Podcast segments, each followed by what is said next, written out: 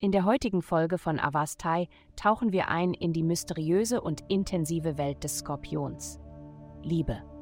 Die himmlische Ausrichtung hilft ihnen, eine sehr wichtige Lektion über Beziehungen zu lernen.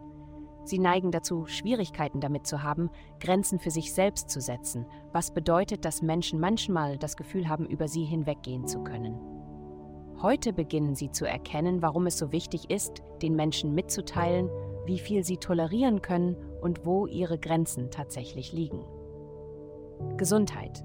Die planetarische Ausrichtung lässt sie sich heute, wenn auch nicht auf dem Höhepunkt ihrer Gesundheit, dann zumindest sehr lebendig fühlen.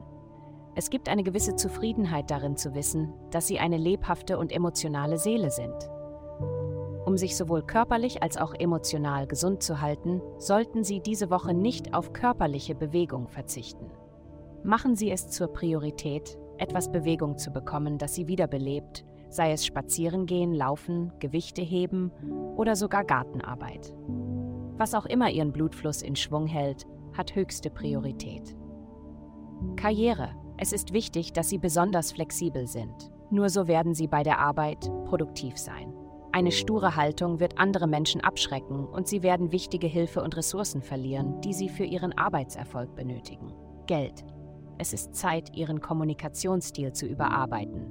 Sind sie es leid, dass andere befördert werden und nicht sie?